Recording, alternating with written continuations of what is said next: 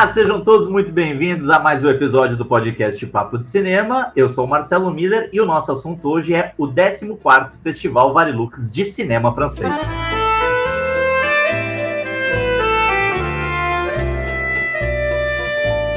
Mas antes da gente começar o nosso bate-papo super animado aqui, eu quero saber, você já deu cinco estrelas pro Papo de Cinema no seu agregador favorito?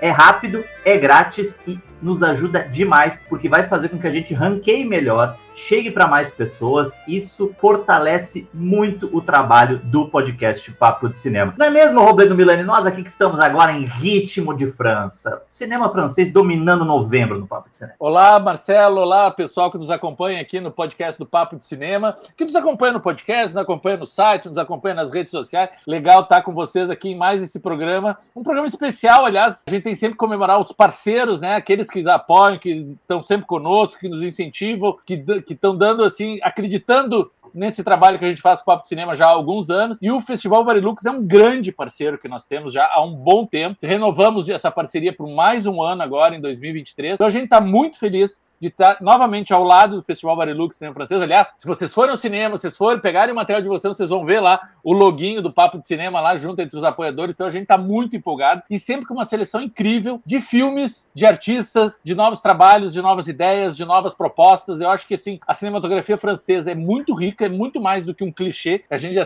tem ali uma ideia, né, do aquele cinéfilo preguiçoso de, ah, isso aí tem cara de filme francês. Gente, pega ali uma parcela só dos filmes aí de uma seleção do Barilux, tu vai ver que não tem como definir o cinema francês como uma coisa só, é uma coisa muito diversa. E a gente está ao lado de, dessa, dessa grande mostra que é do que tem sido feito lá na França nos últimos, nos últimos 12 meses, assim, é sempre muito empolgante e é muito necessário a gente estar tá renovando também esses votos. Então, eu estou muito feliz de estar mais uma vez aqui contigo, Marcelo, conversando sobre o Festival Varilux Cinema Francês. Vale a gente lembrar, né, Robledo, que o próprio cinema, oficialmente, historiograficamente falando, ele nasce na França, né, no dia 28 de dezembro de 1895, lá com a sessão do Auguste de Louis Lumière. Então a gente está falando do, do, país em que o cinema nasceu e que tem uma tradição cinematográfica muito interessante. A gente vai, ao longo desse podcast, falar muito sobre a seleção, falar muito sobre as atrações, sobre a delegação internacional que está no Brasil para participar de sessões aqui, uh, Rio, São Paulo, em algumas outras cidades também. Mas o importante é a gente também destacar, né, Robledo?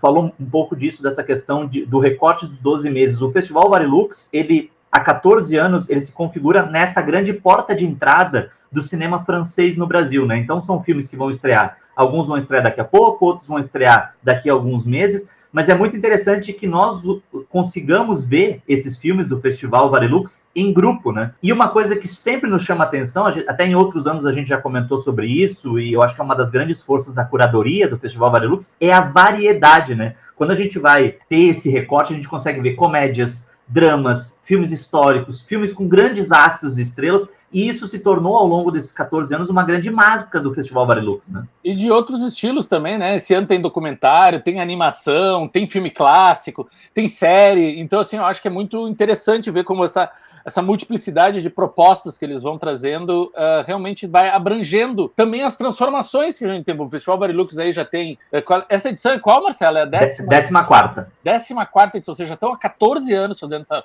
essa, trazendo essa proposta do Festival Barilux. E é interessante a gente, que a gente acompanha já há algum tempo, né? O, o Barilux, a gente vem, vem vendo que de um tempo para cá era uma oportunidade única. Lá no começo eram filmes que depois praticamente sumiam, a gente não tinha como acessá-los, a gente nunca mais tinha como vê-los. Agora, com a multiplicidade também, até não só das distribuidoras que estão trabalhando direto no cinema, mas também das plataformas de streaming, muitos desses filmes vão acabar chegando às telas, porém a gente não sabe quando, sabe?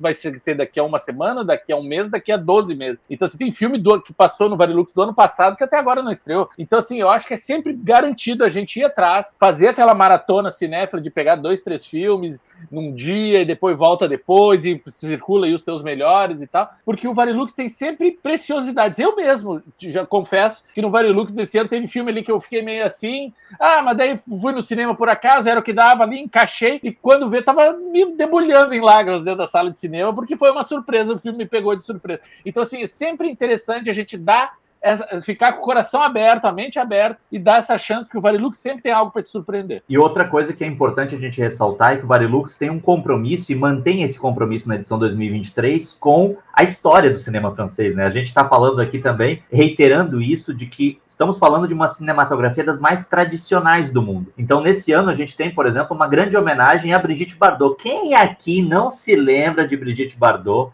Né, uma das grandes musas, um dos grandes ícones do cinema francês. E o Festival Varilux, esse ano a gente tem a, a cara do festival, né, Robledo? Da, o pôster do festival oficial é a Júlia Denunes, que é a atriz que interpreta a Brigitte Bardot na Aliás, série. Aliás, Júlia Denunes, vamos deixar aí para inveja de todo mundo que o Marcelo Miller teve uma conversa íntima e pessoal com a grande convidada do Marilux desse ano, né, Marcelo? Minha amiga, best friend. Mas daqui a pouco a gente não, vai não é chegar... best friend, Marcelo, é Festival Marilux em francês, é melhor ami, melhor ami. Ah, mas aí precisa ter uma capacidade multilinguística que só o Robledo Milano e o Pablo Sena tem. Marcelo Miller ele fala português e gauchês. São as duas únicas línguas que ele domina com algum tipo de precisão. E salve Mas... o tradutor, né, Marcelo? É, não, tra os tradutores, aliás, aqui, ó, um grande abraço para os tradutores que nos ajudam demais nesse, nesse processo de, de, de fazer as entrevistas. Aliás, a gente Agora, já. Não, antes, antes do Marcelo continuar, vou contar uma, um segredinho de bastidores aqui para vocês. Vocês sabem que o Marcelo, além de ser o nosso grande crítico aqui do Papo de Cinema, né? As pessoas escrevem Papo de Cinema dizendo assim: adoro vocês vírgula, principalmente os textos do Marcelo Miller. É assim, é muito amor por Marcelo Miller, a gente tem que dizer isso. Só que o Marcelo Miller, além de ser crítico e, e, né, e atuante, escrevendo diariamente, tá, ele também é professor, gente. E existem nações de alunos de Marcelo Miller por todos os lados, inclusive entre os tradutores, né, Marcelo Miller? Na verdade, eu tive o, o, o prazer esse ano de ter é, um aluno meu, o Edu, grande Edu, abraço pro Edu, me mandou uma mensagem dizendo assim: Marcelo, meu namorado é um dos tradutores do Festival Varilux e ele vai te encontrar lá. E é o Antônio também, um grande abraço pro Antônio, que é um dos profissionais que acompanha vários eventos, Rio e São Paulo, né? Que precisa de tradutor francês, aliás, um grande profissional. A gente aqui não tá babando ovo de por nada não ser uma admiração pelo profissional. E aí foi muito interessante que ele disse: Não, é muita coincidência. Ah, o meu marido, mas é o Antônio. Não, mas eu conheço o Antônio, porque já fez outros eventos, porque a gente já fez outras coisas de Varilux ou outros convidados franceses que já tiveram pelo Rio de Janeiro, então é muito legal ter esses encontros com essa galera aí que, que, que faz as aulas comigo. Eu, eu me divirto, eu me divirto. Bom, mas deixando esse parênteses, digamos assim, eu acho bacana, vão voltando a essa questão da, da homenageada da Brigitte Bardot. Poxa, legal ter uma homenagem para alguém que tem o peso histórico de uma Brigitte Bardot, né? Anos, anos anteriores a gente teve o Jean-Paul Belmondo, já foi homenageado, teve outros aí no Vale. Mas assim, Brigitte Bardot tem um peso histórico incrível e é uma mulher que, por mais que esteja afastada do cinema, está antes de trabalhar, tá aí, tá viva, sabe, tá bem, tá na sua luta aí pelo defesa dos animais, etc Mas assim, alguém que está recebendo essa homenagem, não sei se ela vai ficar sabendo ou não, espero que sim, mas em vida, é alguém que está sendo celebrada sua jornada, sua filmografia, sua história. E além dessa série, né, o Marcelo vai falar um pouquinho melhor, porque o Marcelo viu já os primeiros episódios da série Brigitte Bardot. Tem também dois clássicos. Eu acho que tem um clássico incrível, de muito peso, né? Que é o, o Desprezo do Godard, né? Ô, oh, coisa linda de filme, Brasil! E tem o filme, eu acho que é um filme assinatura da, da Bardot, que é, né? E Deus criou a mulher do Roger Vadim, ou Roger Vadim, né? É, Vadim. Tu sabia que eu falava Vadim? Eu passei a vida falando Vadam, porque a gente tenta pensar como é que é a pronúncia no, no francês, né? Mas aí, vendo a série, eu descobri que o Roger Vadan era tinha ascendência polonesa, então não era Vadan, era Vadim. Aí eu comecei, quando eles começavam, ah, Vadim, Vadim, vocês estão falando errado. Opa, é eu que tô pensando errado. Mas a série, a série é bacana, Marcelo? É interessante porque, assim, a, a Júlia De Nunes, que é essa atriz franco-argentina, franco ela nasceu na Argentina, mas foi muito jovem para a França. Ela é pai, tanto, tanto pai como mãe argentina. Aliás, fica a dica, especialmente acho que no segundo bloco a gente vai falar um pouquinho sobre as entrevistas, mas eu fiz a entrevista com a Júlia De Nunes e essa entrevista já está publicada lá no Papo do Cinema, o bate-papo é, exclusivo que eu tive com ela. Ela foi, assim, uma simpatia. Ela estava super se divertindo de estar no Rio de Janeiro. E é uma beira... menina muito nova, né, Marcelo? Muito jovem. Ela começou a fazer parte do processo é, muito jovem também, porque o primeiro episódio é muito curioso, Robledo, porque a Brigitte Bardot começa com 15 anos de idade e ela é uma menina, uma menina mesmo. Ela tem porte de menina e é aquele momento em que ela conhece o Roger Vadim. O Vadim era assistente de direção, ele não era esse diretor consagrado. Então ele conhece a Brigitte Bardot, eles se apaixonam, ela com 15 anos de idade, e eles começam a ter um relacionamento às escondidas. O primeiro episódio vai tocar muito nessa questão do relacionamento às escondidas que ela tem com o Vadim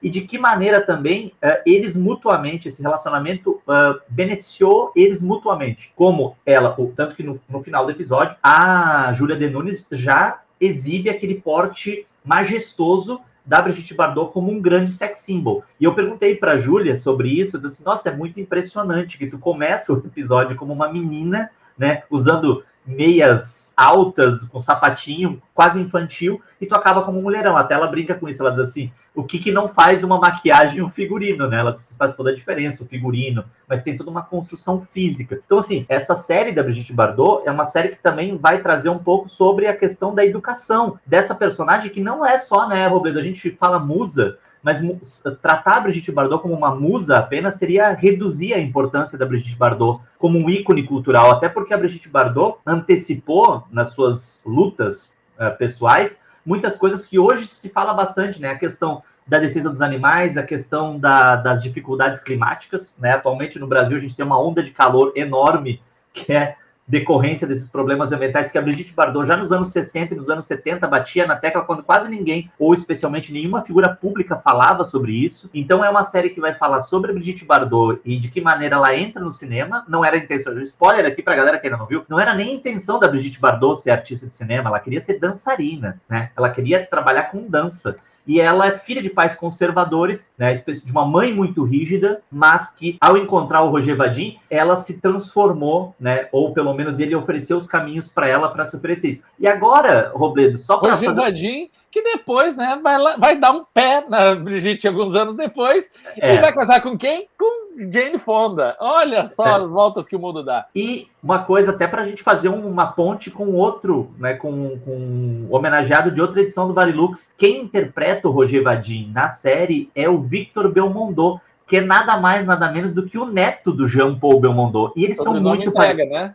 E eles são muito parecidos, Robledo. Eles são muito parecidos. E ele, eu, eu confesso para vocês que nunca tinha assistido a, a, nenhum filme ou nenhuma série com ele, assim. Ele é uma presença muito interessante em cena. Eu já fiquei curioso para assistir até outras coisas com ele. Eu acho interessante, então é super complementar a isso, a isso que tu está falando, porque não só traz essa série aí que vai dar essa, essa pincelada, esse desenho do início da carreira da Bardot, como complementa com esses dois clássicos, né? Com o Deus Criou a Mulher e o Desprezo, que são dois filmes de diferentes fases da carreira, de, mostram bem a versatilidade da Bardot enquanto estrela de cinema. Uh, nem vou falar enquanto atriz, mas enquanto estrela mesmo, porque ela Sim. era uma, uma, presença hipnotizante, né?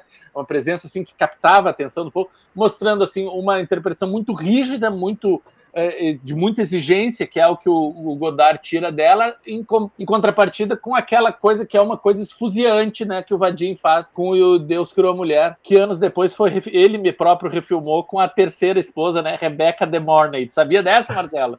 Não sabia! Fofoca no papo!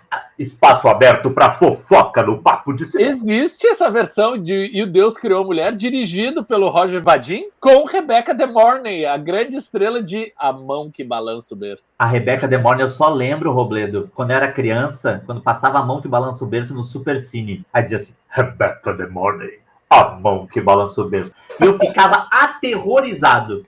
É, o Roger Vadim, ele fazia os filmes para suas musas, né? Ele fez o Barbarella para Jane Fonda, né? Como a gente falou antes. Ele faz daí o Deus Criou a Mulher para Brigitte Bardot. E ele vai fazer essa versão maravilhosa aí do Deus Criou a Mulher em 1988. Olha só, gente. 1988 com Rebecca De Mornay. Olha só que coisa mais linda, hein? É, e desses clássicos, né, Robledo, tu falou do Desprezo, eu acho que é um dos grandes filmes do Godard, né? Que é a Brigitte Bardot contra a cena com Michel Piccoli, que é outro grande artista. O Desprezo é um dos meus filmes favoritos do Godard. Ah, tem Fritz Lang no filme. Imagina um filme com Michel Piccoli, Fritz Lang e Brigitte Bardot. É uma, é uma, é uma loucura. E vai falar sobre um cineasta que está fazendo uma filmagem, se eu não me engano, da Odisseia, né? Ou da Ilíada, agora não lembro, é mas eu acho que é da Odisseia. E aí. Marcelo, ah, sabe como é que é o nome da biografia do Roger Vadim? Lá vem.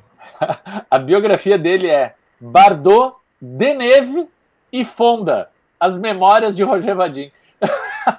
é só isso que eu digo. A, é. a, a Morning ficou de fora. Ficou se de, perdendo. De. Deixamos no ar aí para o nosso ouvinte interpretar. Né? O que, que, ele quis dizer com isso? Que que ele... Só esses três sobrenomes aí. Agora, antes da gente fazer o nosso intervalo, Roberto, é bom a gente dizer para quem está nos ouvindo que o Festival Varilux de Cinema Francês está acontecendo em muitas cidades Brasil afora. O evento acontece de 9 a 22 de novembro, exclusivamente nos cinemas. Isso é super importante. O Festival Varilux Cinema Francês, a gente já falou né, com os curadores em outras edições, né? O Robledo bem sinalizou aqui que nós somos parceiros do festival há algum tempo, felizmente, queremos ser por muito mais, mas a gente já conversou muito com os curadores e eles sempre reafirmaram esse compromisso com as salas de cinema mesmo quando a gente estava né, no momento de voltar da pandemia, em que se sabia que talvez é, optar pelas salas de cinema reduzisse um pouco, do público, né? Porque o público ainda estava um pouco reticente de voltar. O Varilux, isso é bom destacar, o Varilux sempre foi muito parceiro da sala de cinema, então o Festival Varilux Cinema Francês acontece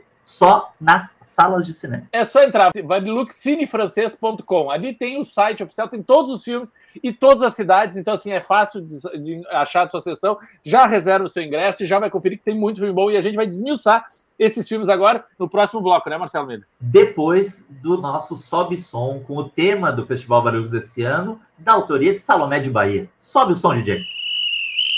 Brigitte Bardot, Bardot. Brigitte beijou, beijou. Na tela do cinema todo mundo se afobou.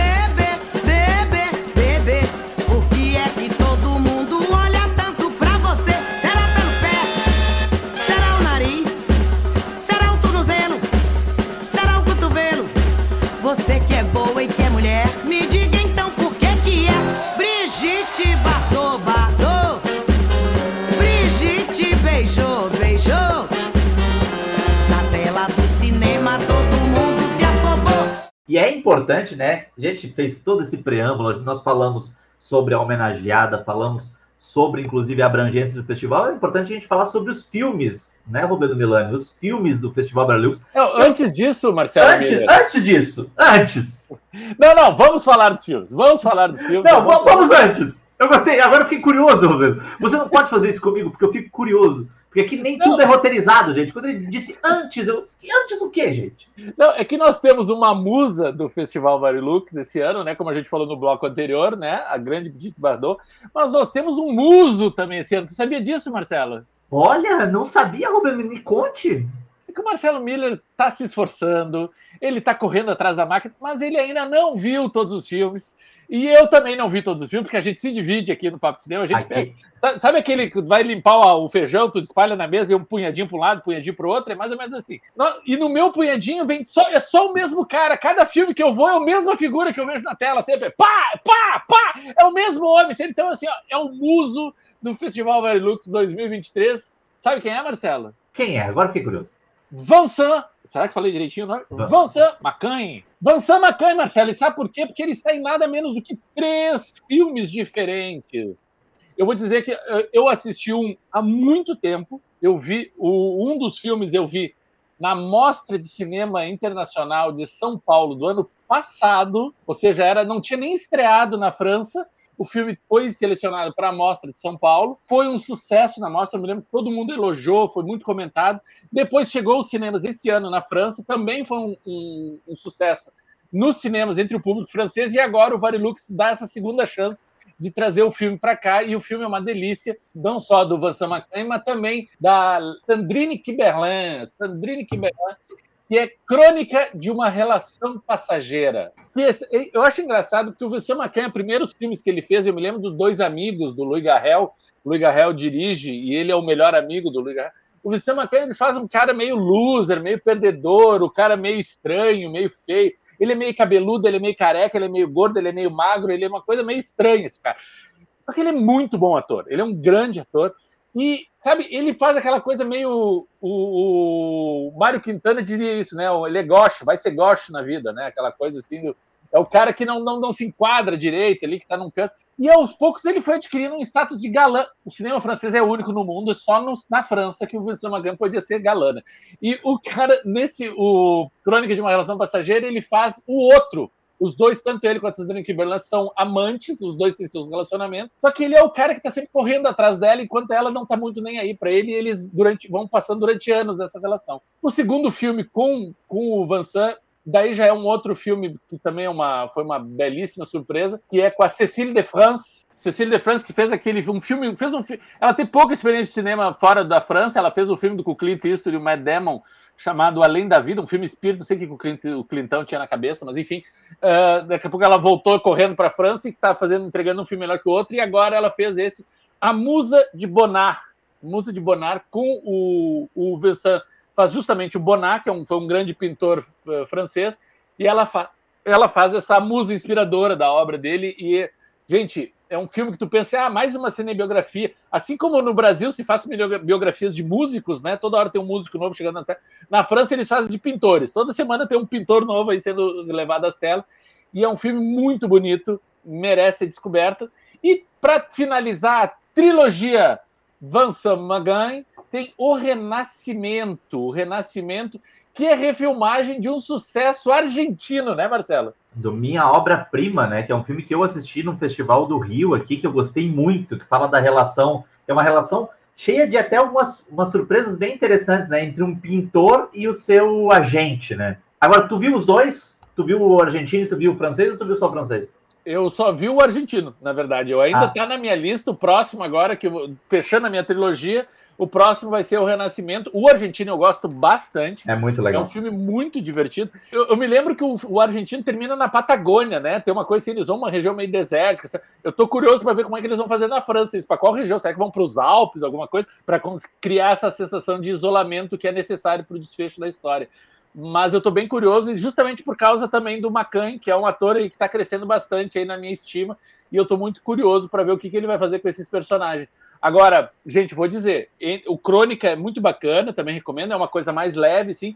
Agora, se vocês têm poucos filmes, não vão conseguir ver toda a seleção desse ano do Varilux, não deixa de fora a Musa de Bonar, que é, olha, é um dos top 5 aí dessa seleção desse ano. E tem mais dois filmes que eu também queria colocar, aproveitar aí para você que está nos ouvindo, colocar que você coloque na sua lista de prioridades. Um deles, inclusive, o Roberto já viu, e eu sei que ele é entusiasmado com esse filme, que é uma coprodução França, Espanha, chamado As Bestas, dirigido pelo Rodrigo Sorogoyen e protagonizado pelo Denis Menochet. Aliás, o Denis Menochet é um filme melhor que o outro, né? E quem acompanha o Varilux aqui no Papo de Cinema vai lembrar que o ano passado o Denis Menochet estava no Varilux interpretando o Peter Von Kahn no filme do, do François Ozon, né? E o Denis Menochet que vocês devem conhecer do Bastardos Inglórios do Quentin Tarantino, né? Ah, olha que beleza, que coisa linda.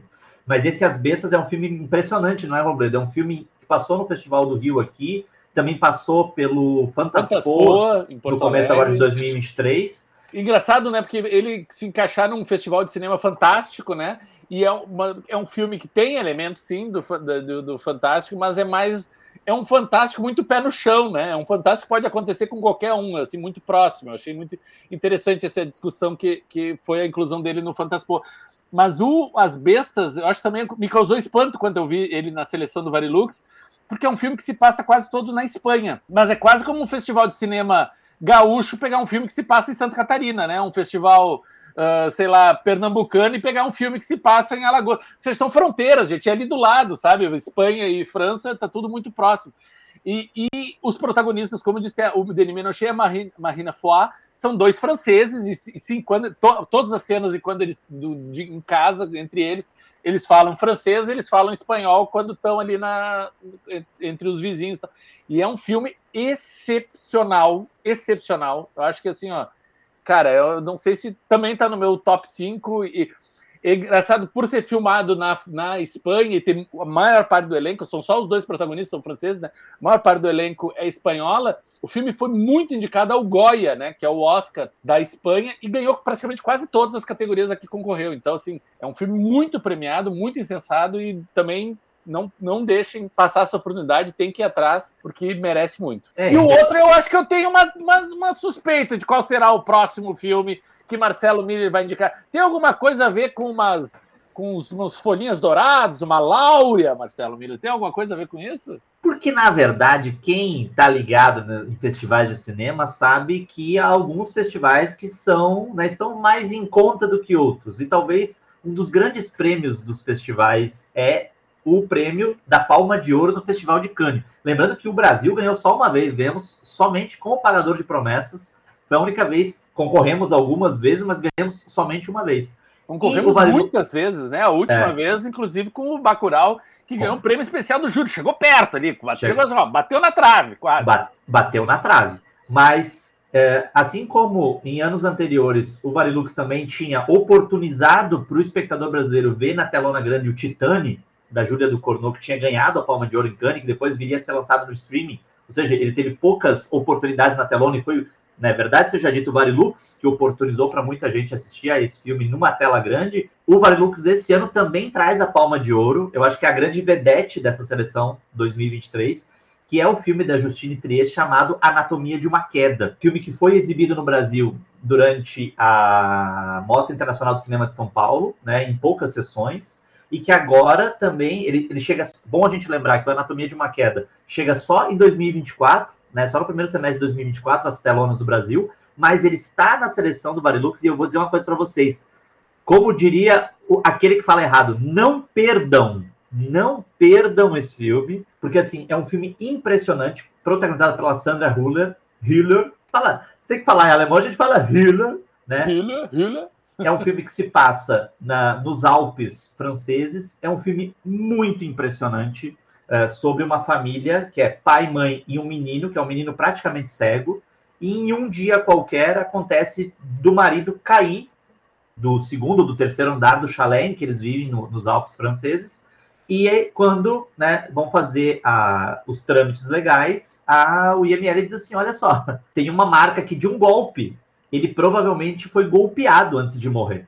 Então começa toda uma discussão, come, né, as lentes, as dúvidas começam a, a ser direcionadas para a esposa, a esposa se torna a suspeita de um crime, enquanto ela sustenta que na verdade não houve crime nenhum, que ele provavelmente tenha se acidentado. E é um filme muito interessante porque em determinado momento, eu não vou soltar nenhum spoiler aqui, porque eu tenho certeza que vocês vão assistir ao filme, depois vocês vão lá no Papo de Cinema para dizer para a gente o que vocês acharam do filme. Mas chega um momento em que a Anatomia de uma Queda se transforma num filme de tribunal. E eu acho muito curioso, Robledo, porque nos filmes de tribunal, eh, geralmente a gente tem só dois tipos de desfecho, né? Que é a, a, revel, a, revelar a verdade, né? Fulano é culpado ou não é culpado, ou dizer que esse culpado ou esse inocente foi injustiçado. Ou um culpado que saiu ileso da justiça, ou alguém inocente que foi culpabilizado, enfim, um erro judicial. É um caminho que definitivamente o Anatomia de uma Queda não toma. É um filme que vai falar sobre a relatividade da verdade. É assim, com perdão do palavrão, porque Marcelo Miller não fala palavrão, mas vai aproveitar que não fala um palavrão. É um filme do caralho. Olha, se você puder, não perca, por favor. Gente, fugindo um pouco aí da, da do trâmites e dos, dessas escolhas óbvias, digamos assim, né? Porque se tem um palma de ouro, não tem como fugir, né? Tu não tem é? que ir atrás da palma de ouro. Eu tenho um vencedor do Goya, tu tem que ir atrás do vencedor do Goya, não tem como driblar disso. Mas uma, uma escolha não tão óbvia, mas ainda assim muito insensada, eu quero pegar dois exemplos aí, que é o documentário e a animação, uhum. uh, que também estão na seleção desse ano. Em 2012, foi lançado um longa francês chamado Ernest e Celestine, Ernesto e Celestina, que é uma, um longa de animação francesa que, entre outras tantas coisas, foi indicado ao Oscar, um longa francês. Ou seja, você sabe que geralmente no Oscar, lá, principalmente na categoria de animação, basicamente é só filme da DreamWorks, da Pixar, né, e da Disney, né, é só, basicamente é só esse filme. Volta e meia surge um menino e o um mundo ali na seleção, só, é, é, raro, mas às vezes acontece. Tem um Hayao Miyazaki lá também, é, é raro, mas tudo bem. E teve lá em 2012 o Ernest Celestini, que também foi indicado, e agora tem, chegou a continuação, que é A Viagem de Ernest e Celestini, que é o segundo longa aí. É, é um personagem, são personagens clássicos da animação francesa, existem série de televisão, livros infantis, tudo. são personagens muito populares, é quase, sei lá, a turma da Mônica deles lá, tem, eles têm outras, né? Tem o Asterix, tem outros, mas também são personagens muito famosos, o Ernest Celestino, que é um urso e um ratinho, uma ratinha, e que são melhores amigos e tal. Então, assim, tem o longa agora, da, o segundo longa, que também foi muito insensado na França e merece muito. E outro que é Orlando, minha biografia política, que é um, esse é o documentário, E esse documentário teve a estreia no Festival de Berlim desse ano. No início desse ano passou fora da, da programação principal, mas o Papo de Cinema estava no Festival de Berlim, o Papo de Cinema acompanhou toda a programação principal ali do Festival de Berlim, sabe? Então que o Orlando, esse meu biografia política, passou por lá e, e ganhou, outro outros laureas, o prêmio Félix, né, de melhor documentário agora no Festival do Rio também, com melhor uh, documentário com temática LGBT. E o filme agora está no Varilux também, do Orlando, minha biografia política. Então, assim, um documentário e uma animação que eu acho que são apostas seguras de satisfação garantida. O pessoal tem que ir atrás desses dois também. Agora, eu fiquei pensando, Robledo, com uma programação tão vasta, com tantos filmes inéditos, tantos clássicos, fiquei pensando enquanto tu falava, desculpe até, eu divaguei um pouco aqui, mas onde é que a, a galera que está nos ouvindo pode conferir a cobertura mais completa do Festival Varilux do Cinema Francês? E cheguei a uma conclusão que tu vai me desculpar ser óbvio novamente, vai me desculpar essa, né, essa licença poética, mas é no Papo de Cinema. Lá no Papo de Cinema, a gente tem um especial, né, na, na home do site, a gente tem um carrossel com as últimas críticas em destaque, e no nome, você clica lá na cobertura do Festival Barilux, ele vai te levar para um artigo em que a gente está concentrando todas as notícias que estamos fazendo sobre o Barilux, e as notícias são super importantes para você aí que está numa cidade em que o festival está acontecendo, para você ficar ligado na, na nos, nos, nos grandes destaques e não perder nada de importante do festival. Tem as entrevistas exclusivas que a gente fez, né? As entrevistas, já temos algumas entrevistas publicadas. Entrevistei a Júlia de Nunes, entrevistei o Cedric Kahn, grande Cedric Kahn, que está tá aí com, filme novo que está com um filme novo, o Making Off, que é um filme que fala sobre os bastidores do cinema. E o Cedric Kahn falou algumas coisas muito interessantes de como é que ele se enxergava. Ele, ele tem uma hora, Roberto, que ele diz assim: Ah, mas é que eu já tô velho, né? Eu já tô velho, daí eu já me olho ali, eu já fico que tem um, o personagem, um dos personagens é um diretor um pouco cansado. Eu digo, ah, tu se enxerga um pouco nele. Ele disse assim, é, porque eu tô velho, eu tô velho, eu tô cansado. Então, Não, assim, e tu mesmo comentou que tem um, um, diálogo ali com A Noite Americana, né, do Truffaut, sim, né, que é um sim. baita clássico aí do, da cinematografia francesa. Então, é bom ver essa nova retomada, essa releitura aí de um filme que é tão referencial, né? Total, então assim, já conversei com o Bruno Xixi do Maestros, a entrevista já está no ar, que é um, um cara que tem uma carreira enorme na França. E o ator e diretor do Astronauta também, né, Marcelo? O, o Nicolas Giroux, que foi querido, assim, né? A gente falou um pouco sobre essa, as dores e as delícias também de dirigir e protagonizar ao mesmo tempo. A, a Baia Casmi, que é uma simpatia. Essa tava, Robledo, parecia pinto do lixo de tão feliz que ela tava de estar no Brasil, assim, e ela é diretora do livro da Discórdia. Já a crítica está no Papo de Cinema e a entrevista também está lá no Papo de Cinema. Em suma, lá no Papo de Cinema tem a lista com todos os filmes, né? Então, se você quer só se informar, ah, mas quem é que tá no filme e tal? Lá no Papo de Cinema, nesse especial, tem a lista com todos os filmes, com parte do elenco, com, com a equipe técnica e tudo mais. E tem todo esse material, ou seja, a cobertura do Papo de Cinema está toda concentrada lá. E esse podcast também, olha só. Isso aqui é o metaverso da cobertura do Papo de Cinema. Não, e, esse podcast e pode, lá. E não pode deixar passar que agora, chegando o final de semana, nós vamos cestar com o Top Top, com as dicas especialíssimas do nosso articulista Vitor Hugo, que vai também estar tá publicando essa matéria especial, pensando assim aquelas pérolas do Varilux desse ano e porque você tem que ir atrás dessa programação que não dá para deixar passar. Então, assim, a dica é Fica ligado no Papo de Cinema, tá tudo ali. E não perca, por favor, vencedor de Cannes, vencedor do Goya, uh, Brigitte Bardot, Vincent Magan, sabe? Tem todos os grandes nomes aí Está tudo ali reunido no Festival Verilux, uma programação intensa que segue até o dia 22 de novembro em diversos cinemas, em diversas cidades espalhadas pelo Brasil inteiro. Imperdível.